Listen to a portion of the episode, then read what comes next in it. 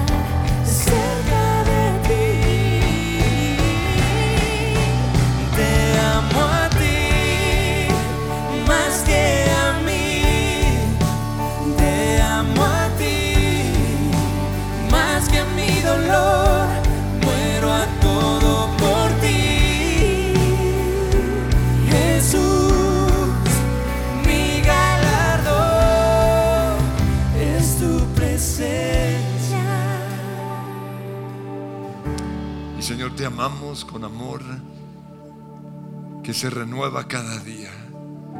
Te amamos porque tú nos amaste primero. Pero también te amamos porque el Espíritu Santo que está en nosotros nos lleva a amarte cada día más. Te pedimos perdón por los tiempos en donde vivíamos lejos de ti. Pero te damos gracias porque tu amor fue demostrado en esa cruz. Y yo te pido que pongas en cada uno de nosotros de ese mismo amor. Un amor que piensa en los demás, un amor que se sacrifica por los demás. Pues también te damos gracias por dejarnos tu- tus cartas de amor, tu palabra. Y te pido que hoy a través de ella nos hables. En el nombre de Jesús. Amén. Podemos sentarnos y tenemos hoy con nosotros a mi mamá. Eh, hace un tiempo iniciamos una serie que llamamos Estudiando la Biblia con Joy. ¿Recuerdan? Estudiando la Biblia con gozo. Y es la primera vez que nos toca así con público, así que vamos a ver cómo, cómo nos va. ¿Cuántos años tiene su merced? Yo nunca, como le hablo a mi mamá casi siempre en inglés, no sé cómo, si tutearla y estudiarla o, o tratarla de su merced, pero ¿cuántos años tienes, mamá? 82. 82 años. ¿Y cómo te fue en la pandemia? Pues no me gustó mucho. ¿No te gustó? No, porque estaba sola todo el tiempo.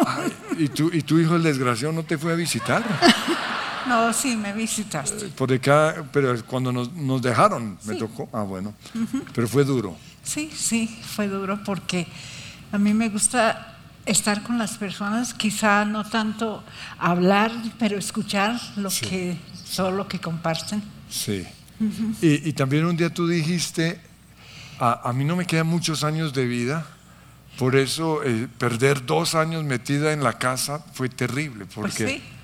Y, y aunque uno no lo cree estar ahí, uno sí caminaba, hacía ejercicio y todo eso, pero ya las cosas son más lentas por no, por, por no tener que salir. sí, claro. Entonces uno, uno nota que sí le afectó mucho. Sin embargo, después de, de unos meses de cuarentena, volvimos a tener clases y lo estás haciendo desde tu casa. ¿Cómo te ha ido con eso? Pues sí, aunque hago dos en la casa, las de noche y de la mañana, y yo vengo aquí a hacerlas. Vas a- vas, ah, bueno. ¿Y cómo te sientes hablándole a un computador? Ah, Pues tengo que olvidar, gracias a Dios, que a veces puedo ver las caras de algunos, pero me gustaría verlos todos. Sí, sí. Entonces ahí me hace falta ver todos, todas las personas. Bueno, pues el, pro- el propósito, ya, ya- ya compraste mi libro? ¿Ya lo leíste? No, no lo compré, tú me lo Ah, regalaste. yo te lo regalé. Ah, bueno, con mucho amor, sí. Sí, señor. ¿Y ¿Te lo firmé al menos? ¿Cómo? ¿Te lo firmé? Sí, Ah, señor, bueno, pero gracias. menos mal. ¿En qué capítulo vas? En el tercero. Ajá, bueno, está bien. Bueno, muy bien, te felicito. Ahí de aquel que no haya comprado libro para su mamá. Bueno, entonces, el, propósito de, esta, de, de- de este, de estas charlas es conocer más de la Biblia, enamorarnos más de Dios. Y hoy vamos a estudiar los evangelios con joy, es decir, los evangelios con, con gozo. Ah, pero antes de ver los evangelios, quiero hacer preguntas sobre, sobre la Biblia en, en general, porque queremos o tenemos que estudiar la Biblia, queremos le- que, o mi propósito es que lo lean todos los días los que no lo están leyendo. Por eso, ¿qué beneficios has encontrado tú al estudiar la Biblia? Pues al estudiar la Biblia he llegado a conocer mejor a Dios, quién Ajá. es Dios, y verdaderamente a conocerlo, en el sentido de poder tener relación con Él, porque para mí la Biblia es Dios me habla a mí. Y, y cuando yo le hablo, pues es, le hago preguntas, a veces necesito que me diriges cuando necesito una... Pero para mí la importancia de estudiar es lleg- llegar a conocer quién es Dios, Sí. qué es lo que Él espera de- del mundo, de las personas, conocer a Jesu- de Jesucristo que envió a su Hijo, llegar a conocer lo que es el Espíritu Santo, quién es el Espíritu Santo, y que, que son tres personas en la deidad, y también conocer qué es lo que Dios espera de mí. Sí. Y, y me impacta mucho pensar, cuando uno piensa en, pues, en la creación de Dios, ah, pensar que eh, los astros y todo, todo lo que hay alrededor, y en realidad el mundo es muy pequeño en Sí. comparación a todo lo demás. Sí, claro. Es un punto. Y es como si fuera un punto en todo lo que Dios ha creado. Y que Dios se preocupó tanto a dar tiempo a ese puntico y a cada uno de nosotros, que somos menos que un punto.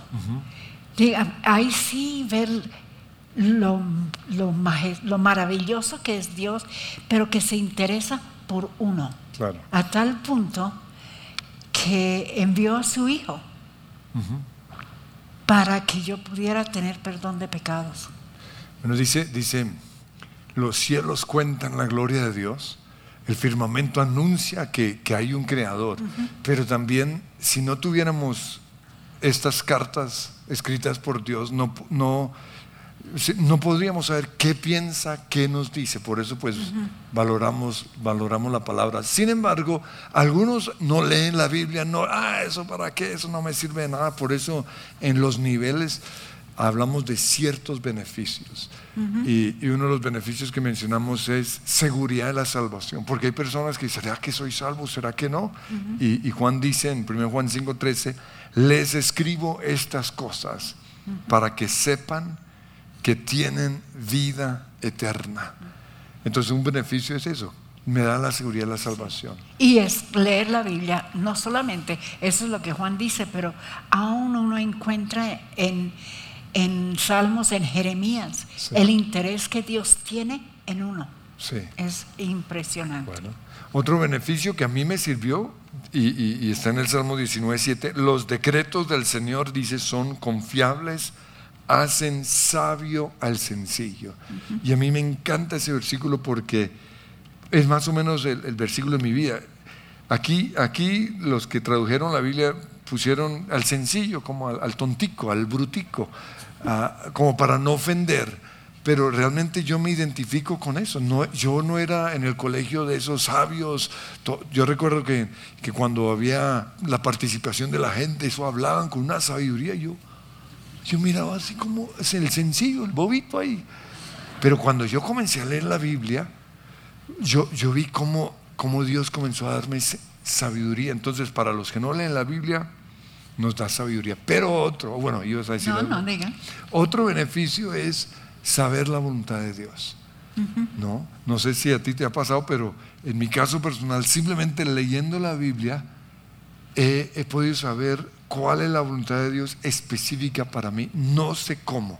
Es algo sobrenatural. ¿Te ha pasado a ti? A mí me ha pasado mucho, leer la Biblia me ha mostrado y he llegado a conocer a veces qué es lo que debo hacer o lo que no. Ajá. Y yo sí le, le pido a Dios, bueno, creo esto, pero necesito que tú me lo confirmas. Sí. Y es interesante a veces cuando uno lee algo, es, ahí está, ahí, eso. Entonces, un caso en particular, ¿cómo, ¿cómo a través de la Biblia Dios te mostró algo, una decisión importante en tu vida? Pues cuando mis padres Sí. Me llevaron a, los, est- a Australia, yo tenía 17 años y, y yo no quería ir a Australia. Sí. Y para mí fue, pues, por obedecer, yo fui, pero no estaba muy, muy contenta en eso. Y en el barco, que pues duramos un mes y medio eh, yendo, entonces yo recuerdo leyendo en Génesis, y ahí en Génesis 28, 25, Dios me dio una promesa ah, en el cual, ah, pues fue una palabra para mm, a Jacob, pero era como que Dios me estaba diciendo a mí, y, y dice aquí, así que, ah no, eso es Génesis 28, estaba mal el capítulo, Eh, Génesis 28, 15. Ah, entonces Dios está hablándole ahí, y además yo estoy contigo, te protegeré, donde quiera que vayas, llegará el día en que te traeré de regreso Wow. a esta tierra. No te dejaré hasta que haya terminado de darte todo lo que te he prometido. Wow. Y para mí fue una bendición. Entonces, todo el tiempo que estabas en Australia, ¿sabías que ibas a volver a, a Colombia por ese Ah. versículo? Pues yo lo tenía, pero después, por, ah, por diferentes situaciones y como mis papás pues sí me habían enseñado que tengo que morir a mi yo. Sí. Entonces yo dije, no, eso es- yo cogí eso, yo lo cogí para mí. Ajá, sí. Y de pronto no era Dios que me lo dio. Entonces lo puse a un lado. Pero me lo volvió a recordar. Lo que pasa es que yo, yo quería que fuera en dos años, Ajá. ¿Y cuántos años fueron? doce. Oh, Entonces, eso porque es peor no que me la pandemia. Sí, eso, porque demoró. Dije, no, es por eso yo pensé que yo había manipulado. Ah, la palabra. Sí. O sea que uno puede hacer eso. Uy, sí. O sea, muchos lo Sí, hacen. muchas veces sí. Dios dice esto. Ay, y Cásate con Ramiro. Oye, la que le regalé la Biblia, cásate con Ramiro. No, no. La que le regalé, perdón, el libro. sí. Entonces uno puede manipular. sí, señor. Ah, bueno. Ahora, eh, ¿por, qué, por, qué, por, qué, por qué querías volver a Colombia? ¿Qué no te gustó de Australia? Es que no, no me ha gustado Australia ¿Nunca nunca. te gustó? No, ¿Y, y por, qué- y por qué te casaste con un australiano? pues porque Dios quiso. Ahora, ¿cómo supiste que Dios quería que te casaras exactamente con mi papá? Ay, ay, ay. ¿Así de grave fue?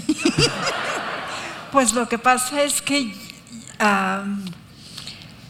en primer, pues nunca, aunque los dos fuimos recibidos en la iglesia a la misma vez, pues a mí nunca me llamó la atención, nun- nunca le puse atención. Y en la casa donde vivíamos con mi hermana, había los, los, los hijos de la familia y había un joven que era más o menos la edad de mi hermana y ellos se molestaban entre ellos. Y él le molestaba a mi hermana con Bill. O sea que por poco mi tía se casa con mi papá. No, no, Ah, porque bueno. ella no lo quería. Dios nos libre. Pero eh, un día él puso sobre la cama de ella el nombre de él. ¿Y por qué me lo de Bill? ¿Y por qué? No, porque es ideal, es preciso para ti. No, no, no, no. Y es más bien para mi hermana. Y yo dije, no. Y lo que pasa es que esa mañana, antes de, de esto, yo pues había estado preocupada, ya estaba muy desanimada, pero esa mañana yo tuve un tiempo muy especial con Dios y le dije a Dios, Yo quiero hacer tu voluntad, ciento por ciento. Quiero hacer tu voluntad, cueste lo que cueste, no importa. Entonces lo que pasa es que cuando yo dije a mi hermana, no, no, no, no, olvídese eso. Ella, ¿y qué si es la voluntad de Dios? Pues yo no pensé más de eso, pero sí estaba ahí atrás en mi mente, pero no, no, no, yo, yo no pensé que tenía que ver con eso. Pero cuando ya él sí me buscó y quería hablar conmigo, Sí. entonces cuando él me pidió si pudiéramos comenzar eh, una relación, yo pues de uno dije, pues mm, sí, es la voluntad de Dios. Así, así de fácil. Ese es el problema con esa niña. Ella, Señor, muéstrame. No, de una, eso es de una, ¿no es cierto? Ahora, veamos una foto de mi papá. Mira, ahí está. esto- el tipo era guapo. Y, y dicen que todas en la iglesia lo querían, ¿no es cierto? Y ella solo se fijó en ti. Oye, Él solo se fijó en ti. Yo no lo Mire, y ahí está con mi mamá después de estar grabando la película Brillantina, Grease. Ahí está. Tremendos, qué guapos. Bueno, entonces Dios puede, nos, nos, nos habla por medio de la palabra o nos revela increíble versículo que te dio. Dice el Salmo 119, 105. Lámpara es a A mis, pies tu tu palabra y lumbrera lumbrera mi mi camino. Sí. ¿Qué significa eso? Pues es que así como uno necesita la luz. Ahora, aquí en Bogotá no tanto, pero como yo sí he, he ido a, a- a diferentes partes, a, a las veredas, Sí. iba con mi papá, y ahí no hay luz. Sí. Entonces, una lámpara le muestra dónde hay huecos, dónde hay camino, dónde hay piedras, y uno se evita de tropezar o algo con una lámpara. Así es la palabra de Dios. Wow. Me guía por donde debo ir, donde no. Y para mí es importante. Yo necesito que, que Dios me guíe eh, en muchas cosas. Y siempre le pido a Dios, Señor, necesito saber si esto es de ti, necesito que me des un versículo o que me muestres. A veces es el devocional de ese día, o a veces aún puede ser una prédica Sí. que me ayuda a saber cuál es la voluntad de Dios. Bueno, vayamos a los evangelios. ¿Por qué o qué son los evangelios? ¿Por qué tienen ese nombre y cuáles son? Bueno, evangelios, evangelios significa buenas noticias. Y cuando hablamos en evangelio en, en la Biblia, pues ah, generalmente decimos buenas noticias de Jesús. Ok. Y los evangelios pues nos hablan de quién es Jesús, ah, qué fue lo que hizo, por qué eh, vino a este mundo y por eso son evangelios porque hablan de él. Entonces, los cuatro evangelios, Mateo, Marcos, Lucas y Juan, nos hablan acerca de Jesús. Sí. ¿Por qué cuatro? O sea, ¿por qué, por qué no nos dejaron solo uno? Pues porque cada uno da diferen- un diferente concepto. Se dice cuando uno va a hacer una escultura, los que lo van a hacer, Sí. eh, ellos, primeramente la persona lo miran de, de frente, Ok. luego de lado, y luego del otro lado y aún de atrás, Wow. porque es la única forma que pueden Wow. tener un que sea todo.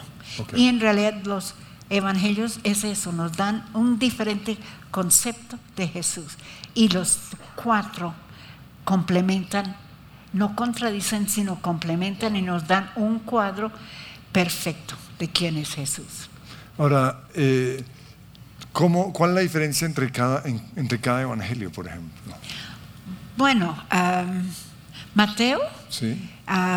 Él escribe y él escribe y muestra que lo que está diciendo en todo está cumpliendo lo que Dios dijo en el Antiguo Testamento. Ok. Y por eso así es, en un sentido, los profetas, o está escrito, Ah. y hace referencia, si no a los libros proféticos, a la ley. Y presenta a Jesús como el enviado, el que ellos estaban esperando, el Mesías. Entonces presenta a Jesús como el, el rey de Israel, como el que venía a ser eh, el enviado de Dios. A Marcos lo presenta de otro punto de vista, como el que va a servir. presenta a- y ahí muestra que Jesús no vino para ser servido, sino para servir.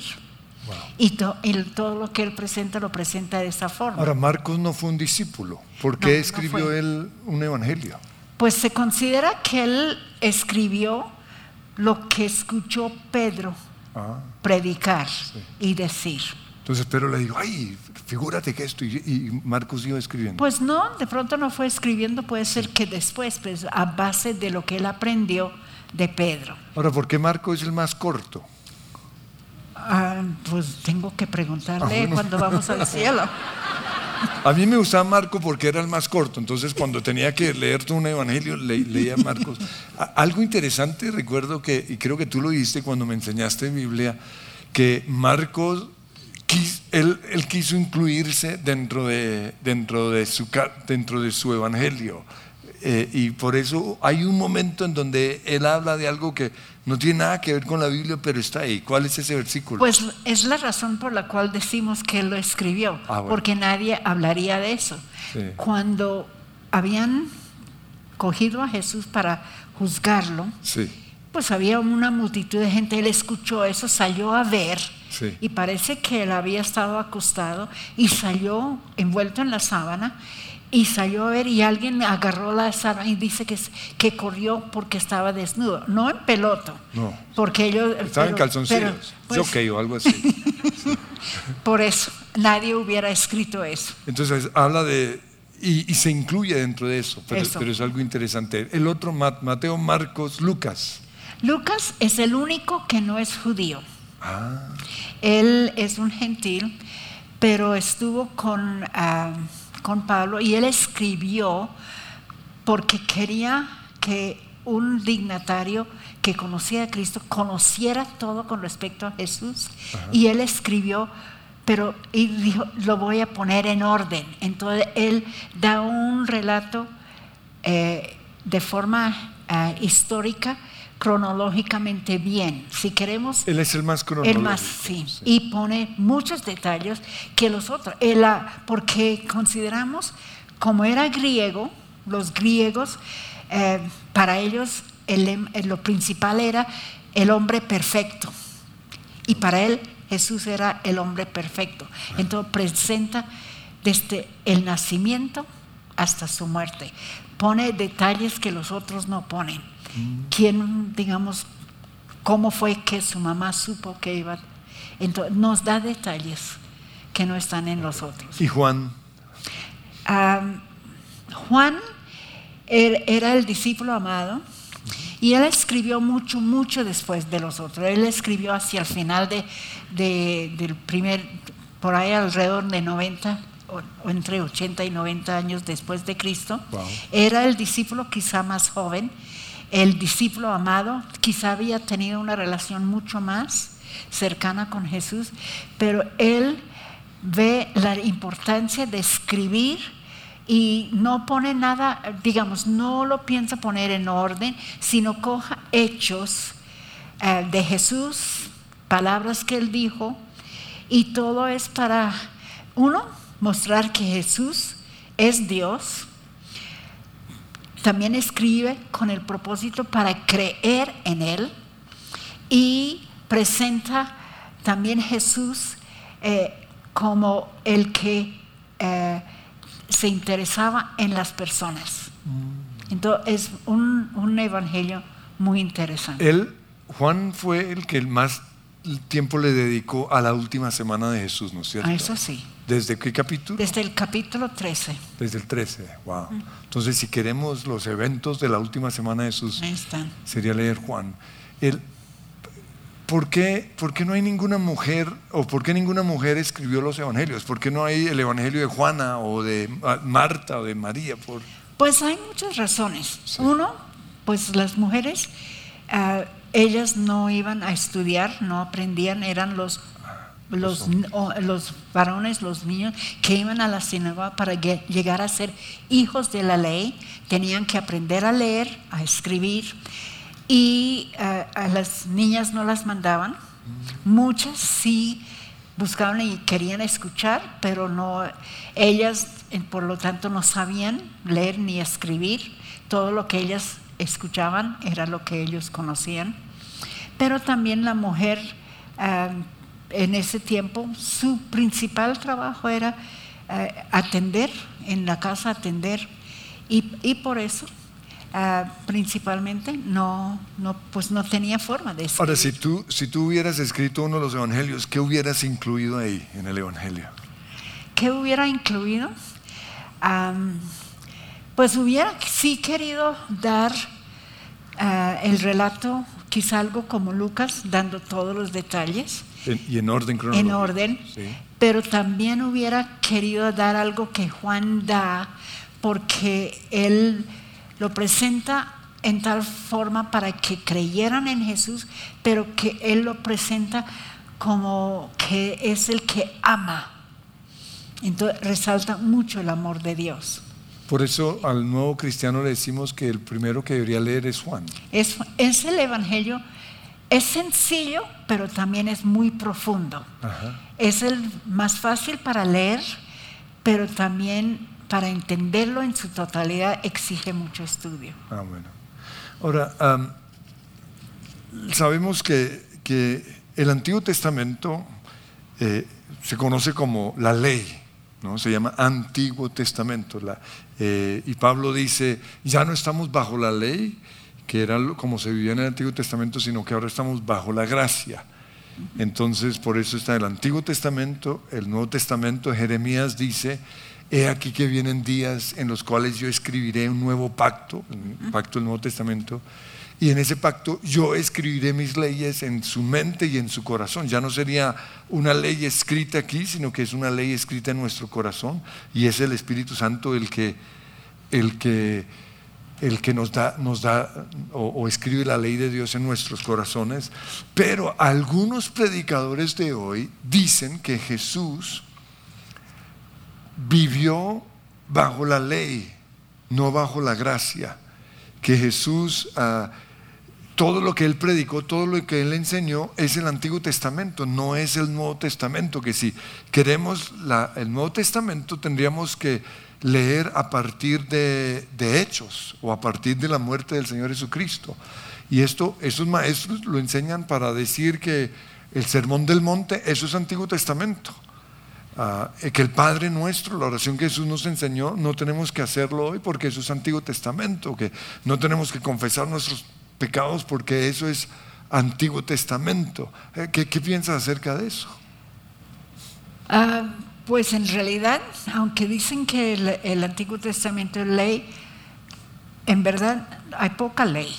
Ajá. Hay más historia Sí, y hay más palabra de Dios en, en el, en- en el Antiguo Testamento que sí, ah, cuando habla de pacto, es un acuerdo entre dos personas o dos grupos de personas, entonces es un acuerdo entre Dios y el pueblo de Israel. Sí. Y en eso, cuando uno hace un pacto, uno necesita saber qué es lo que el otro espera sí, de uno, qué tiene que hacer y qué no tiene que hacer. sí. Entonces, por eso se escribe. Si vamos a entrar en pacto, hay que cumplir esto, esto, esto, y eso es de parte y parte, esto, esto. Por eso está escrito lo que Dios espera de nosotros. sí. Y es para que podamos vivir como pueblo de Dios. Ok. Ah, el colombiano tiene normas que tiene que cumplir porque es colombiano. Sí, De pronto no lo va a exigir de un, un, un- un boliviano o de otro, sí, sí, pero si quiere hay que cumplir esos. sí, sí. Entonces ese es el acuerdo. Ya cuando Jesús vino se estableció un nuevo pacto sí. y esa es base de lo que Él hizo, el acuerdo, y espera que también nosotros vivamos de acuerdo a como Él vivió. sí. Ah, y es el Espíritu Santo que nos guía en eso. Y por eso tenemos la ayuda del Espíritu Santo. sí. Pero el, el hecho de que ya no estamos bajo la ley, eh, en realidad es equivocado. Porque para tener relación con Dios en el Antiguo Testamento tenían que ofrecer un sacrificio. Sí. Había sacrificios por perdón de pecado, Sí. había sacrificios para mostrar su compromiso con Dios y había sacrificios de alabanza, Sí. de entrega total a Dios, es el holocausto. Entonces, la ley es la dirección cómo deben vivir, Ajá. que agrada al otro. Sí. Ah, y en, en el Nuevo Testamento Pablo pone muchas cosas que debemos hacer Sí. si somos hijos de Dios, si hemos creído en Cristo. Entonces, eh, y en realidad no es que estamos bajo eso, porque no- no nos salva Somos salvos por gracia. por, por el regalo De que. Jesucristo hizo. Pero entonces, pero entonces ¿por qué dice no? Es que eh, la ley hay que desecharla, ¿no? Nosotros somos cristianos del Nuevo Testamento, ¿no? Pero encima de eso dicen Mateo, Marcos, Lucas y Juan están las enseñanzas de Jesús y todo lo que Jesús hizo, pero él vivió bajo la ley, porque la gracia se inicia a partir de la cruz. Entonces por eso se habla del evangelio de Pablo. Nosotros predicamos ese el evangelio de Pablo, no el evangelio de Jesús. Ahora no lo dicen así, claro, pero implícitamente lo están diciendo. Sí, ah. Entonces si fuera así, yo tengo que desechar totalmente lo que dijo Jesús. O sea, para Jesús perdió tres años enseñándole a los discípulos todo lo que les enseñó, porque el evangelio arranca es desde la muerte de Jesús. Eso es lo que dice. Pues eh, en un sentido, cuando Jesucristo murió en la cruz, sí pagó el- la pena por el pecado. La paga del pecado es muerte. Sí. Al él morir, él pagó esa pena. Sí. Y, y en realidad lo pagó para todos los del Antiguo Testamento, o vi que vivieron durante ese tiempo, por los que estaban viviendo en el tiempo que él murió y los que vienen después. Eso significa que nadie va a ser justificado por guardar la ley, No. ni siquiera los del Antiguo Testamento. ¿no? Y ni siquiera los del nuevo si solamente están guardando lo que se manda decir. Es, ese es, eso es una dirección que es lo que, si yo he creído, llego a ser hijo de Dios, porque he creído, entonces yo quiero agradar Ah, a bueno. quien he creído. Y por eso yo voy a vivir. Ahora, Pablo dice, según mi evangelio, pero él recibió una revelación especial. Sí. Y esa revelación no contradice lo que Jesús enseñó a los discípulos. En todo es, Es el mismo el evangelio. mismo. Entonces, en el Antiguo Testamento la gente era salva mirando hacia la cruz. ¿No? Nosotros somos salvos eh, mirando hacia el futuro. Jesús no había muerto. Hicieron los sacrificios como mirando hacia él. Entonces, cuando ellos sacrificaban un cordero, Sí. lo sacrificaban pensando en que pronto vendría el cordero de Dios, que es Jesús que quita el pecado Sí. de toda la humanidad. Sí, porque Hebreos dice que los sacrificios no quitaban el pecado, Sí. solamente era mirar hacia Ah, ok. el sacrificio. Y nosotros miramos ahora es hacia atrás, dos mil años atrás. Ahora miramos a lo que Jesucristo hizo. Pero entonces, ¿por qué Pablo hace tanto énfasis en que no estamos bajo la ley, sino bajo la gracia? Porque lo que pasa es que estaban exigiendo que se cumpliera todo la A- ley. Algunos predicadores Y estaban exigiendo eso, o Sí, algunos, no, sí. hasta falsos predicadores, les decían: Ustedes ya recibieron a Jesús y todo, pero eso no es suficiente, porque como no eran tienen que judíos, circuncidarse, que tienen cir- que, cumplir las, las fiestas, tienen que hacer esto. Y en realidad estaban poniendo énfasis en cumplir. Ahora, cumplir no nos salva. no, Ah, en realidad, yo puedo cumplir toda la ley colombiana, pero eso no me hace una colombiana. claro. Yo tengo- nací aquí, por eso soy colombiana. Ah, bueno. Ahora, los que toman la ciudadanía colombiana tienen que pagarlo. Sí, Pueden cumplir todas las leyes, pero eso no los hace colombianos. ok. Entonces, lo mismo, yo puedo cumplir todo lo que Dios dice acá, Sí, pero no me salva. No paga el precio por el pecado. Lo único que paga es. Es el sacrificio de Jesucristo. Wow. Ahora, los sacrificios del Antiguo Testamento, y, y Pablo lo dice en Roma, en Romanos, eh, no quita el pecado. No, en Hebreos, perdone. No quita el pecado. Sí. Sacrificio no quita el pecado. Es la muerte de Cristo. Ok. Por eso somos cristianos. Por eso. Ahora, en la otra reunión, y me gustaría que lo mencionaras acá también, hablas de que, del problema que hubo en, en, la- en muchas iglesias que querían judaizar a los cristianos.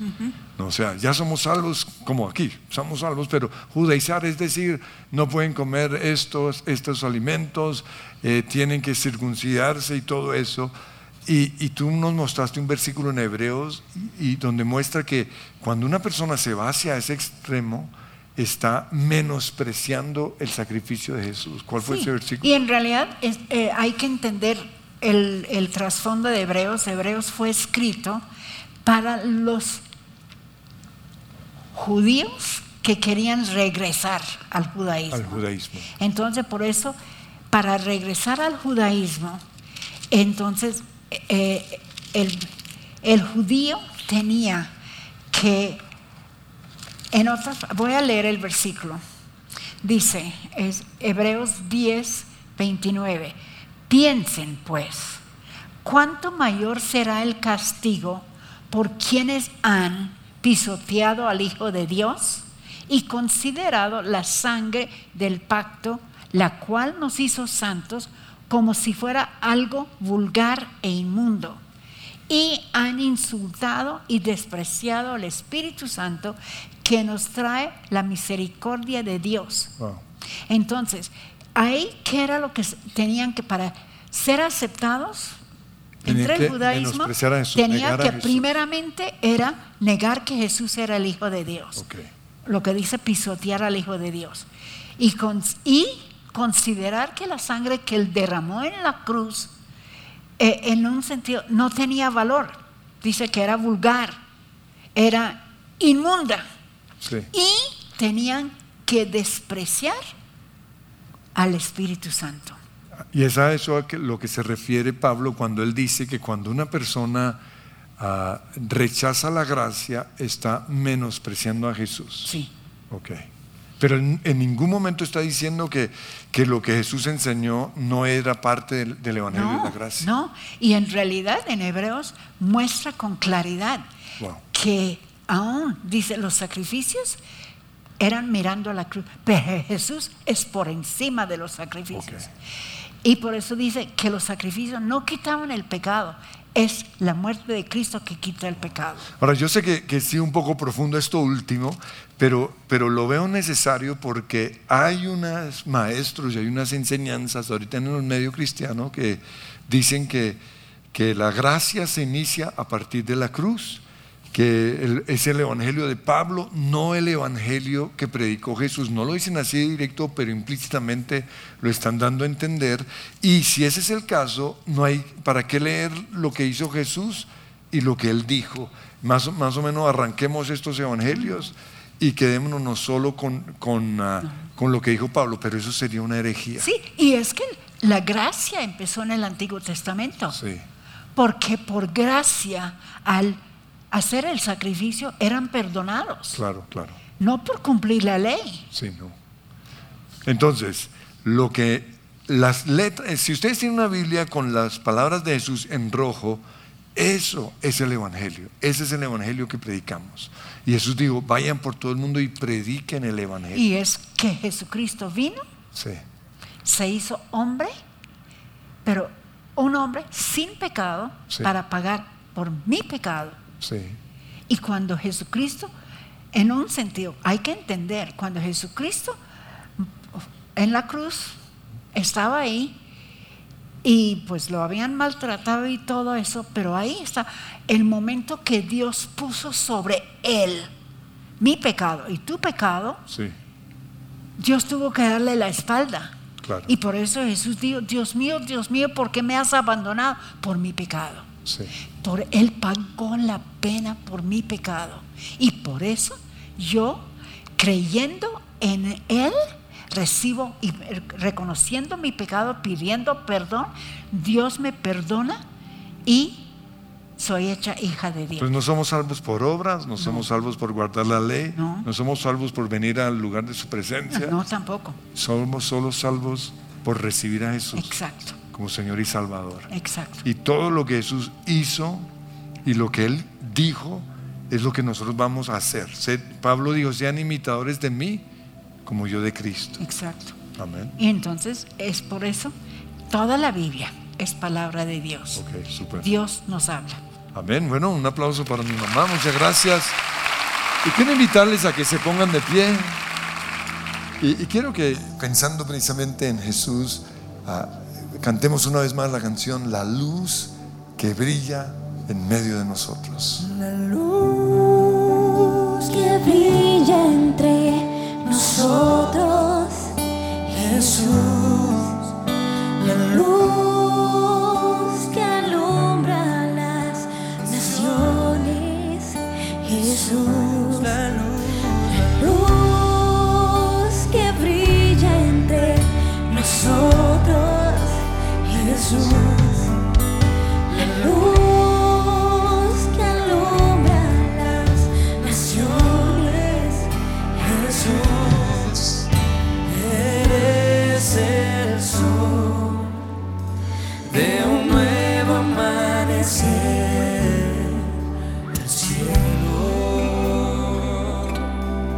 Señor Jesús, hoy te honramos y te damos gracias por revelarte a nosotros, por venir a este mundo a morir en esa cruz. Pero también te damos gracias por usar a Mateo, Marcos, Lucas y Juan para escribir todo lo que tú hiciste y todo lo que tú dijiste. Y mi oración es que podamos tener un encuentro contigo, que podamos amar tanto lo que tú hiciste como lo que tú dijiste.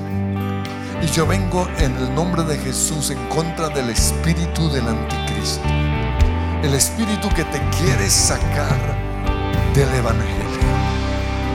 Y yo te pido, Señor, que si algún cristiano está siendo arrastrado por, por esas enseñanzas sutiles, que hoy sus ojos sean abiertos y puedan ver en ti esa luz.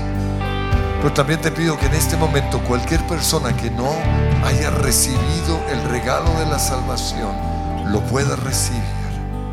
Y si hay alguien que nos acompaña por primera vez, yo invito a que, se, que permanezca de pie. Queremos orar por ustedes, pero también allí en sus casas. Si hay alguien que no ha entregado su vida a Jesús, queremos guiarles en esta oración. Y los que están aquí, bienvenidos. Vamos a extender las manos hacia ustedes. Señor, yo te pido que en este momento puedan mirar la cruz y puedan ver que todo lo pagó Jesús ya en esa cruz. Que somos salvos simplemente recibiendo tu regalo. Pero también te pido que tú hagas un milagro en sus vidas, en sus matrimonios, en sus finanzas. Ahora mismo en el nombre de Jesús. Y quiero guiarles en una oración para que esto suceda lo mismo que los que están conectados allí. Todos juntos oramos.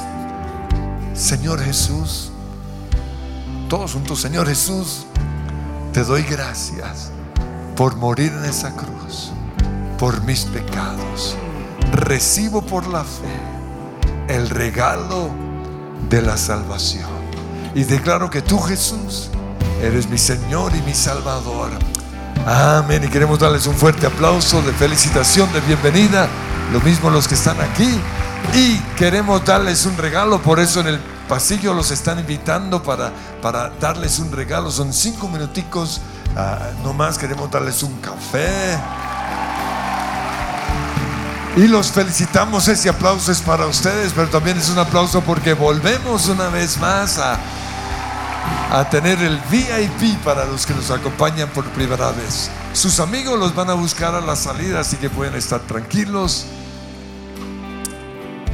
Y los que están allí conectados, los invito a que aquí rápidamente tomen una foto del QR de la iglesia y llamen al call center. Queremos orar por ustedes, responder sus preguntas. Nos ponemos en pie una vez más la luz y la luz. Que brilla entre nosotros, Jesús.